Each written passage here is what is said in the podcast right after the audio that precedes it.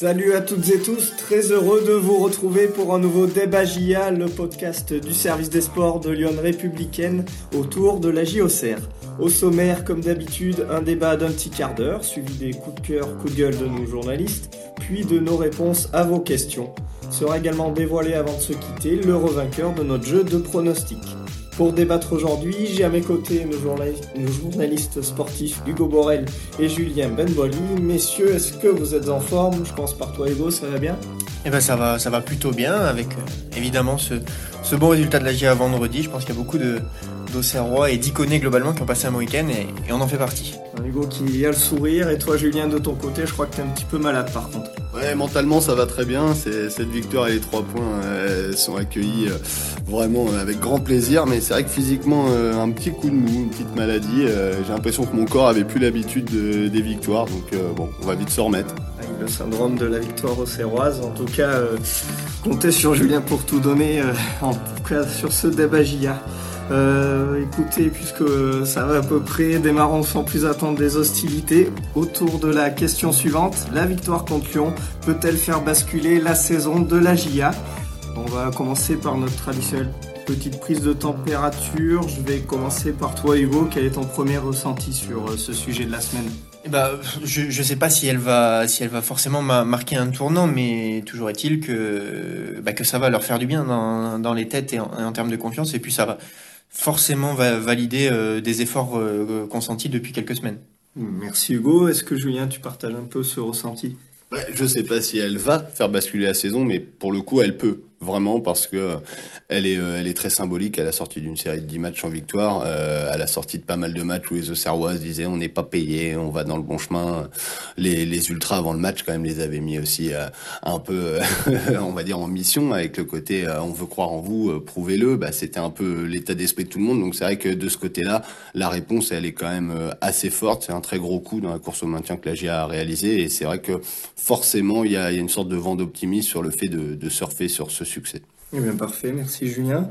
Alors, la victoire contre Lyon peut-elle faire basculer la saison de la GIA C'est le débat euh, bah, de notre podcast Débat GIA de la semaine. Vous l'aurez donc compris, la GIA a enregistré sa première victoire en Ligue 1 depuis 110 jours euh, vendredi face à Lyon, mené 1-0 à la 36e.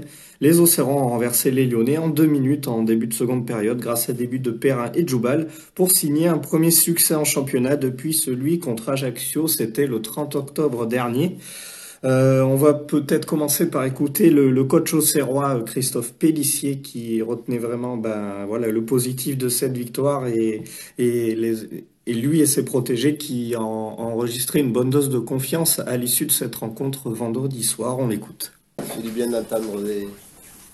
Des chants dans le vestiaire et des sourires parce que ça faisait, ça faisait un moment qu'on les attendait. je trouvais, je trouvais franchement que sur certains matchs, on n'était pas récompensés. Donc euh, ce soir, il y, a, une très belle récompense et je tire un grand coup de chapeau aux garçons parce que faire un match de ce niveau, faire un match de cette, intensité quand, euh, quand, on a si peu de confiance, parce que quand on est à la place que la nôtre euh, au championnat, en championnat, c'est dur d'avoir cette confiance-là. Donc, donc bravo à eux.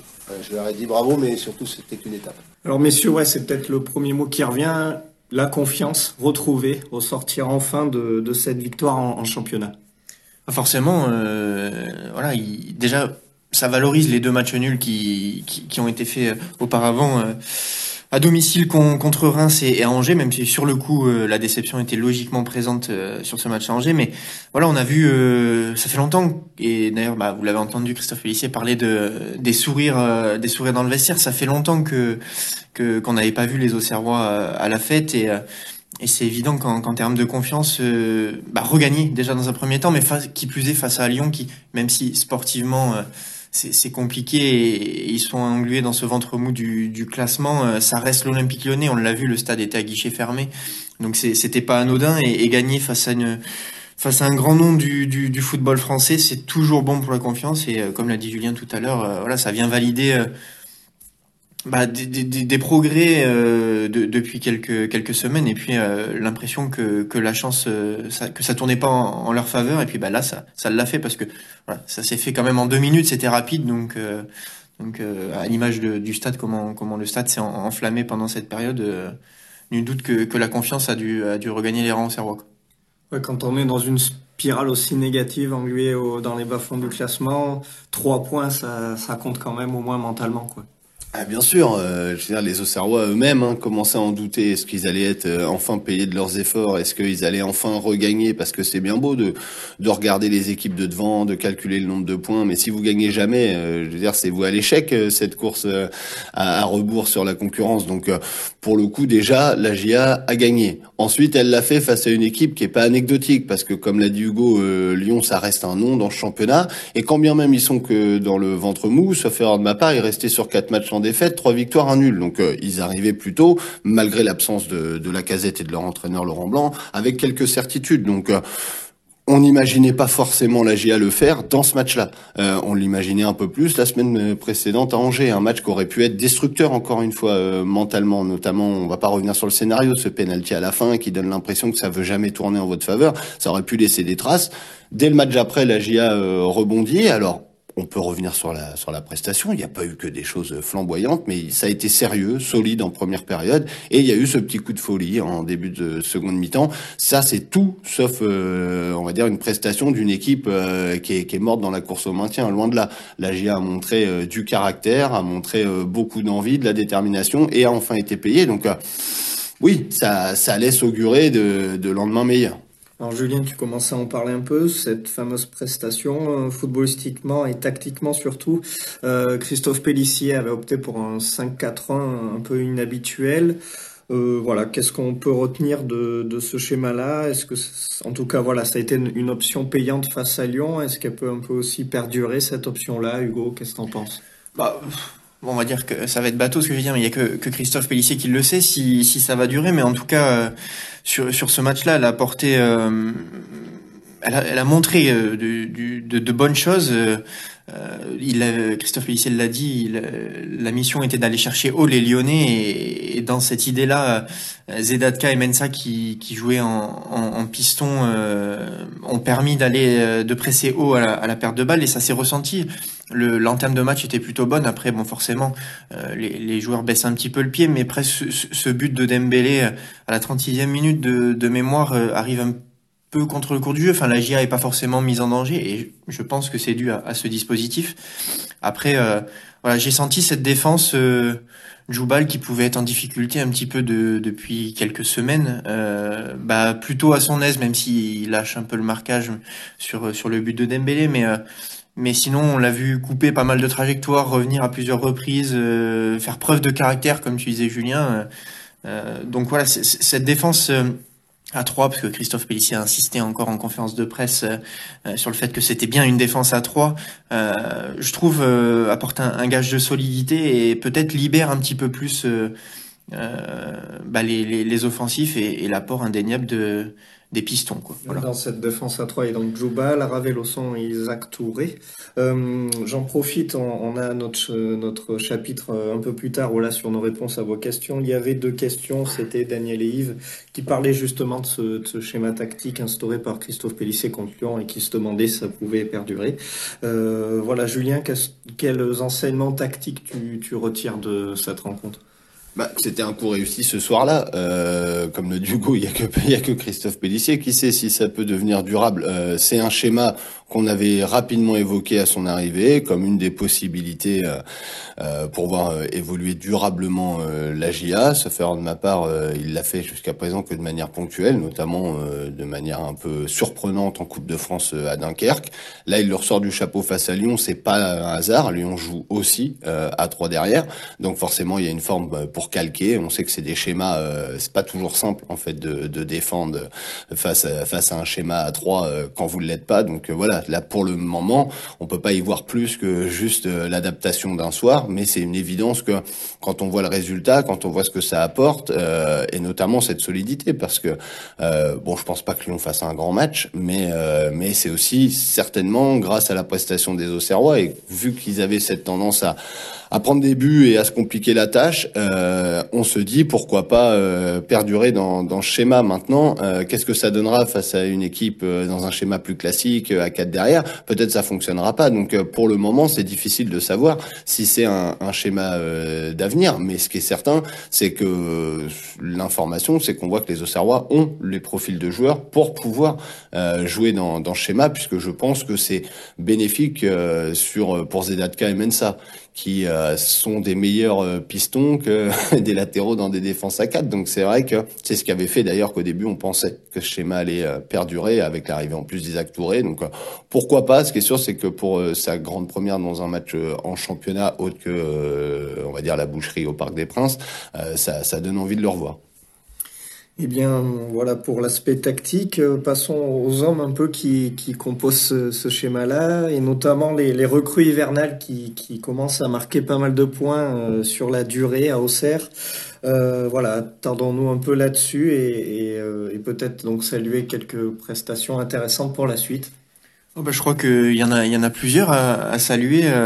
évidemment, le premier nom qui, ressort, je pense qu'il a, sauté aux yeux de, beaucoup, euh, que ce soit au stade ou, devant leur télé. Euh, c'est Anoa Masengo qui, bah, qui s'est distingué globalement sur son volume de jeu tout au long du match, mais aussi par euh, le caractère décisif de, ses interventions, euh, notamment offensives, parce que voilà, c'est lui qui va provoquer ce ce penalty en, en début de de, de, deuxième période, euh, il récupère, il intercepte le, ballon dans son camp et il n'hésite pas à se projeter, à accélérer, à percuter, et puis bah il met en difficulté Diomandé qui, qui avait déjà fait une mauvaise passe euh, et obtenir ce penalty. Mais globalement, moi c'est vraiment l'impression générale qui, qui m'a faite euh, de toujours euh, réaliser son contrôle vers l'avant, de euh, et forcément, bah, ça apporte euh, un peu de, de, de verticalité et de danger euh, dans, dans, la surface adverse. J'ai le souvenir d'une course en toute fin de match là où il combine avec Gauthier Hain, il va obtenir une faute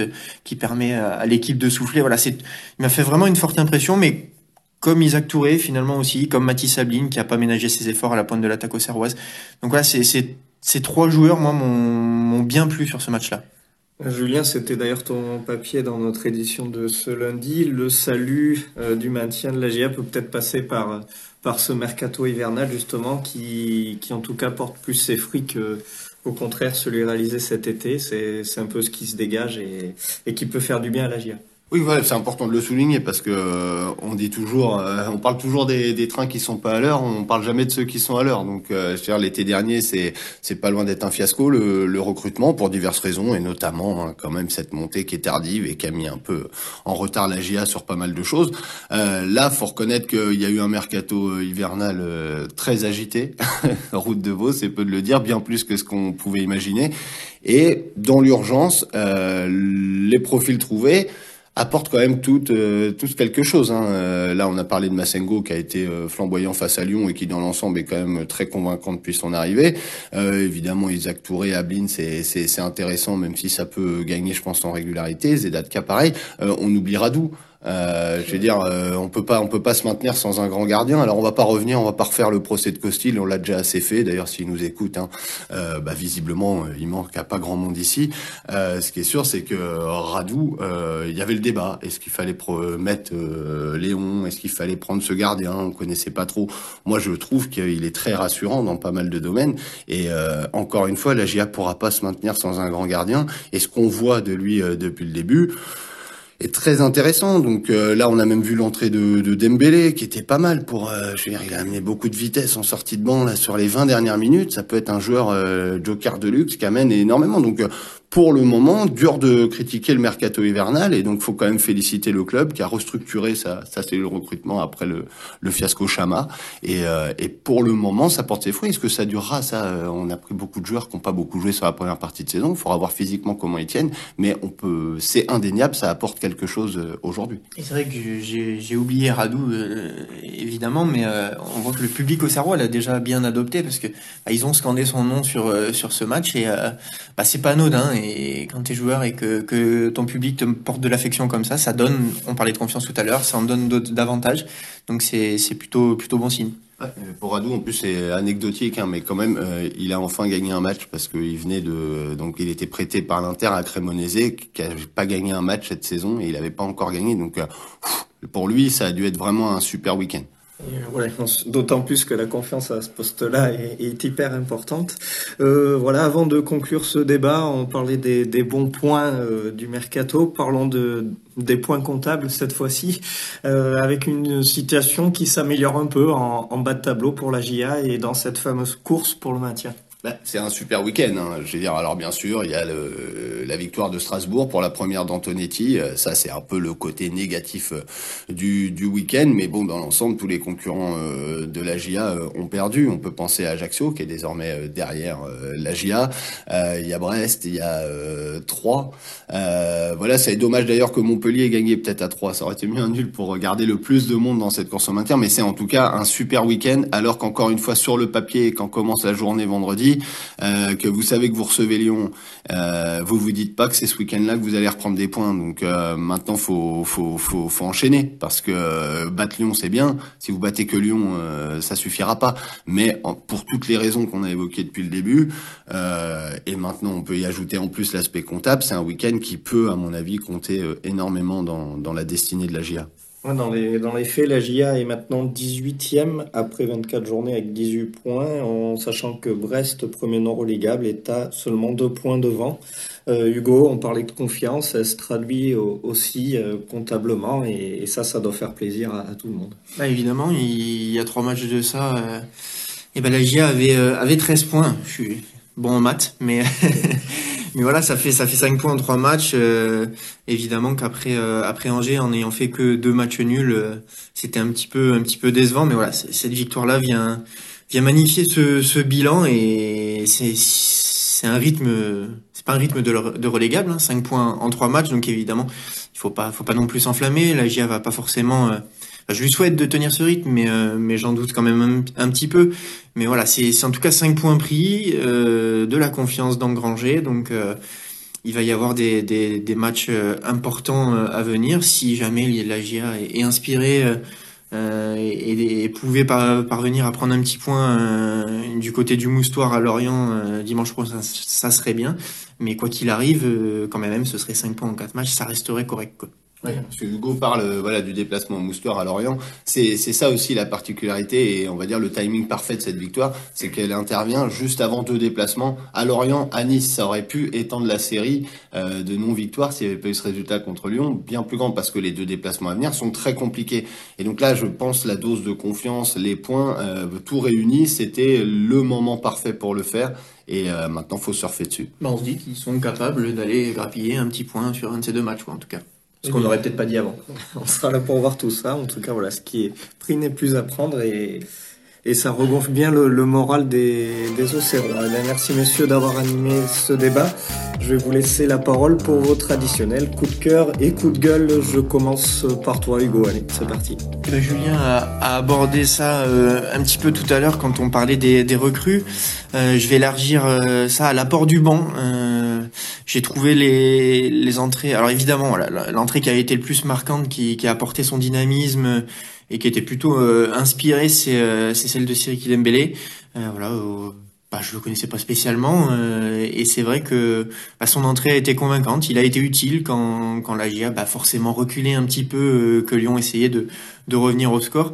Mais voilà, je vais étendre ça à, l'apport des entrants. J'ai trouvé que, que Gauthier avait, avait fait une entrée plutôt intéressante. Ah, j'ai le souvenir d'une passe où il reçoit une passe, il fait un contrôle orienté euh, et puis il se met sur son pied droit, il enchaîne la frappe, il met à contribution Anthony Lopez qui, qui réalise une belle parade. Ça aurait pu faire 3-1.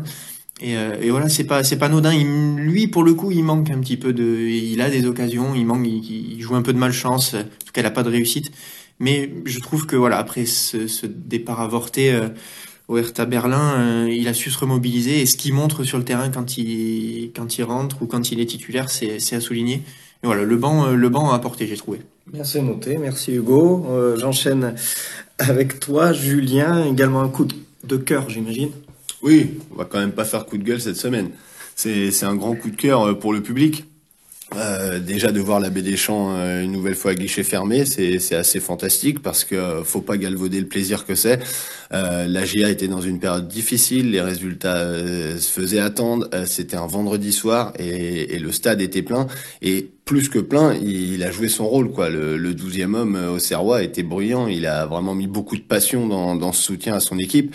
Et, et, on le sait que quand on dit euh, la GIA va se maintenir avec tout le monde, mais aussi avec son public. Et je crois aujourd'hui c'est une des grandes forces euh, du club, malgré la saison qui est, qui est délicate. ce public, pour le moment, il a jamais fait faux bon à son équipe.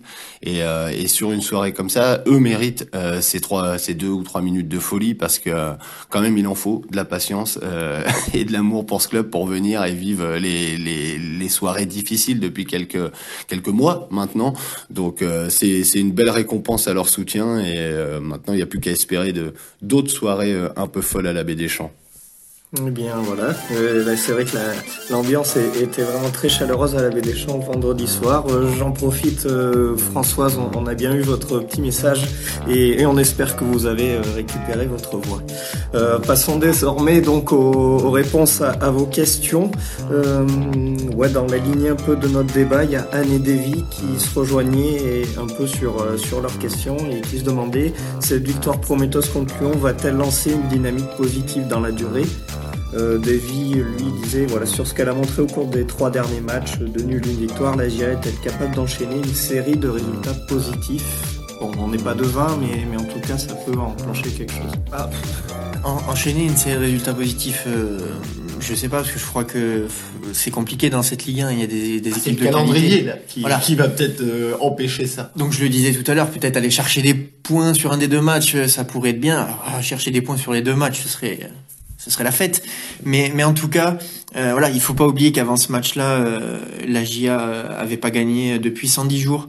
Donc, euh, ne, faisons pas preuve de trop de confiance non plus. Et euh, évidemment, en tout cas, elle, s'est donné, donné de la confiance et elle a, elle a retrouvé certaines certitudes qui doivent leur, lui donner des, des, des clés pour aller en chercher des succès. Mais je pense qu'il faut, il faut quand même euh, ne pas trop en attendre non plus. Quoi. Doucement, mais sûrement. Euh, Exactement.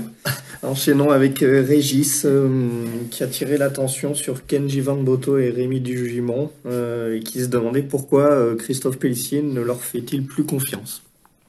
Euh, plus confiance. Euh, je crois pas qu'il aurait fait confiance déjà, donc euh, c'est pas confiance à la limite. Euh, bah pourquoi bah Parce que au poste de latéral gauche, Mensa dans l'esprit de, Christophe Pellissier est indiscutable. Kenji c'est la doublure et c'est déjà mieux que sur la première partie de saison. Donc maintenant on verra si si à un moment une fenêtre s'ouvre, c'est à lui d'être en forme pour en profiter ce jour-là. Mais c'est une évidence que va va pas avoir sans problème pour Mensa. Pas sa chance du jour au lendemain, surtout que tôt ou tard Pelnard en plus reviendra. Euh, du Gimon, bah voilà, c'est juste un joueur de complément. Euh, concrètement, ça, aurait embêté, personne au club que Rémi Dugimon aille ailleurs euh, cet hiver. Il a souhaité poursuivre et on peut comprendre parce qu'à son âge et par rapport à son parcours être en Ligue 1, c'est c'est pas anecdotique, mais effectivement, il, il, devra se contenter de miettes. Il avait la Coupe de France, il l'aura pu, donc ça, ça paraît compliqué pour lui. Maintenant, là, actuellement, vu que ça a gagné, je vois pas où est le problème mais c'est vrai que dans la période difficile là des 10 matchs euh, où la GIA euh, ne gagnait pas et ne marquait pas, moi c'est vrai que je, je trouvais des fois surprenant que Rémi Dugimon n'ait pas 5-10 minutes en fin de match. On sait que c'est un claqueur. Euh, si, si, si on lui met un, il a pas le profil pour jouer le, le jeu de harcèlement désiré par par Christophe Pellissier, mais c'est vrai que lui, si on lui met un ballon dans dans la surface, il y a de grandes chances qu'il soit cadré, voire voire au fond. Donc c'est dommage pour lui. Maintenant, c'est une évidence que l'avenir de la GIA est pas sur le rendement de Rémi Dugimon. Euh, alors justement, on parlait de la latérale gauche tout à l'heure, Patrick, euh, qui s'attarde sur la prestation de Gideon Mensa. Selon lui, il a été le plus en difficulté vendredi contre Lyon, et ce n'est pas la première fois. Bah, il, comment dire, il a le, j'ai envie de dire, il a le défaut de ses, qualités. Euh, ah, il, il, il, compense souvent par, par sa vitesse qui, comment dire, euh, il, attaque beaucoup, il apporte offensivement, il essaye de, il, ne ménage pas ses efforts, ça il faut quand même le, noter parce que c'est important. Euh, et voilà, souvent ça, ça, ça nécessite de, bah, de, revenir, quoi, de, faire le repli défensif. Alors il le fait, mais, euh, mais forcément tu, tu, tu perds un petit peu en, lucidité parfois. Euh, personnellement sur ce match-là, ça m'a pas, ça m'a pas sauté aux yeux. J'ai pas trouvé qu'il était forcément un ton en dessous. J'ai même, je trouvais qu'il avait fait quelques quelques retours intéressants. Il a jamais rien lâché. Euh, voilà, face à des joueurs qui ont une qualité individuelle quand même, euh, même s'ils l'ont pas forcément beaucoup montré, on sentait qu'à tout moment ça pouvait il pouvait faire la différence. Donc peut-être que sur certains matchs, il a pu être en difficulté, mais comme globalement l'ensemble de cette équipe, donc je trouve que c'est difficile de, lui tirer dessus quand même. On va pas trop jeter la pierre sur Gideon Mensa. Euh, dernière question pour, euh, pour la route, c'est Nicolas qui a l'air d'avoir un nouveau chouchou et qui dit Massengo a été énorme contre Lyon. Euh, il insuffle de l'énergie à toute l'équipe. Si le maintien est acquis, est-ce qu'il y a une option avec lui pour qu'il reste à la GIA la saison prochaine, Julien? Il n'y a pas d'option sur aucun des prêts, donc après on peut toujours discuter de, tout en temps voulu. De toute façon, la GIA, dans son recrutement hivernal, a pas pensé euh, à l'avenir et a pensé à cette deuxième partie de saison avec l'envie de, de se sauver. C'était aussi la, la volonté de, de Massengo de retrouver du temps de jeu. Donc pour le moment, c'est un deal gagnant-gagnant. on verra en, en, fin de saison si le joueur est à l'aise, etc. On peut toujours ouvrir des discussions, mais là, de toute façon, il n'est pas question pour le moment d'anticiper quoi que ce soit, puisque la crainte lors de ce mercato euh, hivernal, c'était de s'engager sur des contrats longs. Euh, si d'aventure devait y avoir une relégation, euh, ça, ça a fait mal à plusieurs clubs par le passé. Donc pour le moment, le but c'était de faire venir des gars en prêt pour qu'ils aient du temps de jeu, qu'ils aident l'équipe. C'est ce qui est en train de se passer.